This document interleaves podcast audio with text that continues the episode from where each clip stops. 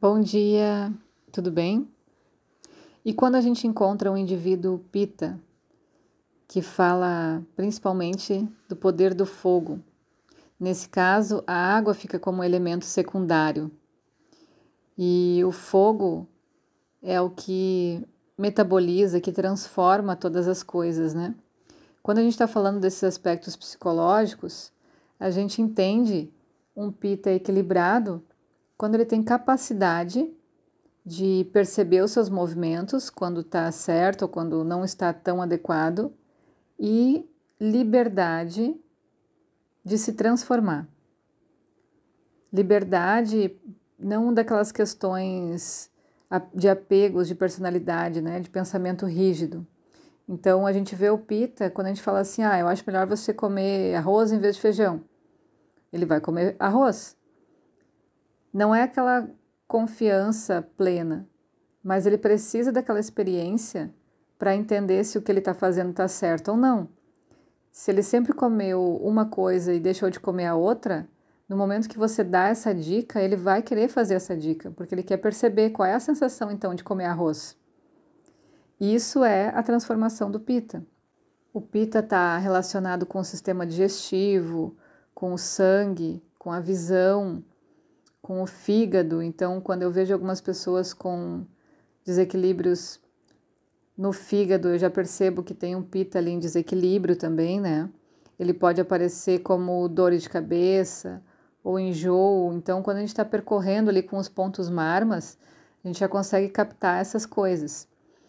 Então, às vezes eu ouço assim as pessoas tentando adivinhar quais são os seus doshas, né? E Às vezes a pessoa fala, nossa, eu sou muito vata, né? E eu digo, não, aqui tem muita coisa de pita se movimentando, acontecendo, né?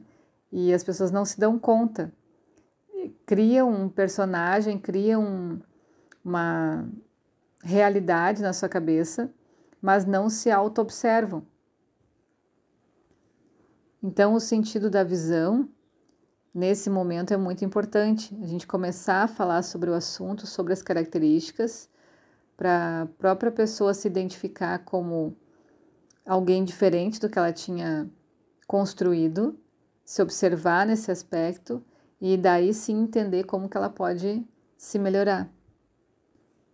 O Pita trabalha muito com a razão, com a inteligência, entendimento, é uma capacidade iluminadora da mente, assim. Tem grandes ideias. Então, os pitas, quando vão se relacionar com características de outros doshas, também têm dificuldade de entendimento.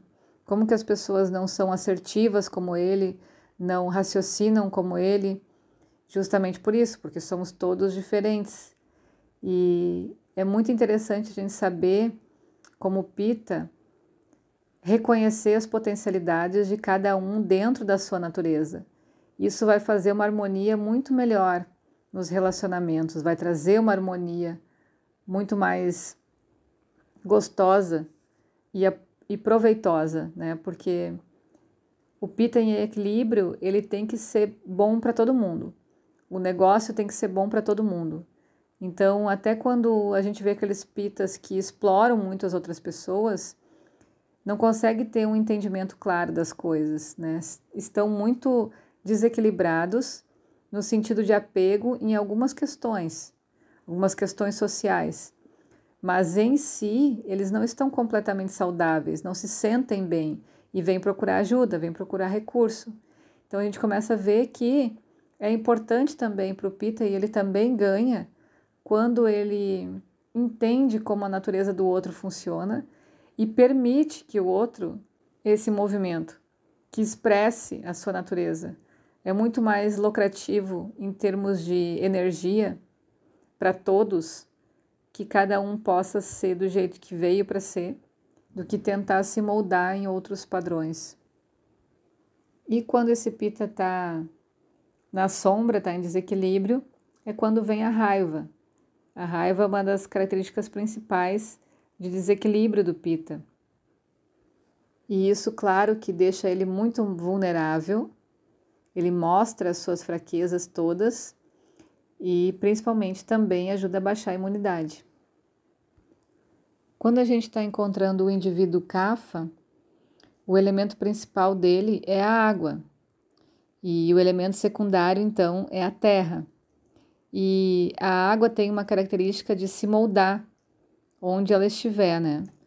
Uh, se, em qualquer recipiente, de qualquer formato que você colocar água, a água vai ficar igual a esse formato do recipiente. Então, essa é uma característica comum do CAFA. Ele se acomoda em, nos lugares que ele está, assim, ou ele se acomoda num trabalho, ou nas relações familiares do jeito que estão, sem ter muito movimento para querer mudar aquilo, né? Por mais que essa água que se acomodou ali esteja agora ficando turva, esteja ficando com energia negativa, mas mesmo assim dificilmente ele vai se movimentar para mudar. E uma característica linda do CAFA é que ele traz estabilidade, traz coesão.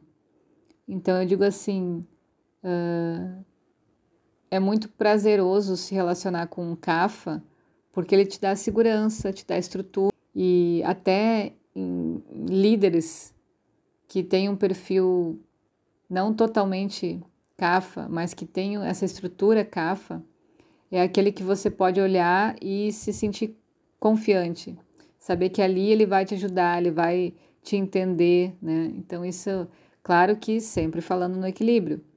Isso é legal dos CAFAs, porque para muitos vatas que estão voando as tranças por aí, para muitos pitas que estão construindo tudo por aí, quando encontram um CAFA parece um porto seguro. Isso é muito lindo.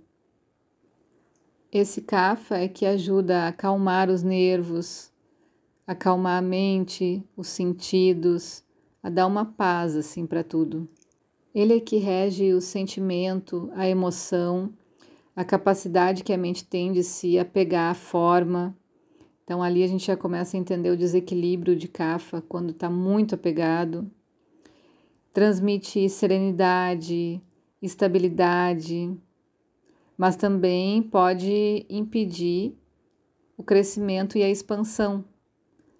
Por ele ser pesado e acomodado, ele vai até um certo limite que é confortável. Depois ele já não se arrisca mais tanto.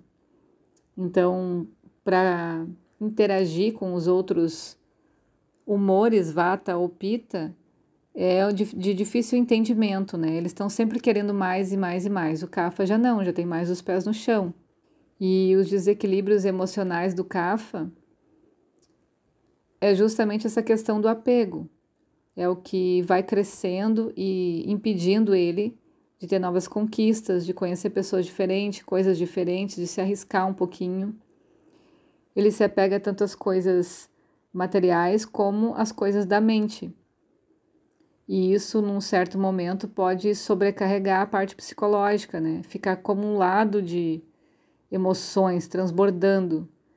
E eles aguentam bastante coisa, aguentam bastante emoção até conseguir pedir ajuda. E isso não é nada saudável.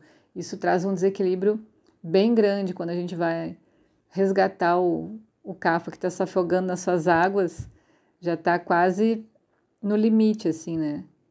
Então é importante a gente se auto-observar e se entender com mais frequência, não deixar acumular muita coisa, certo? Um bom dia e até amanhã.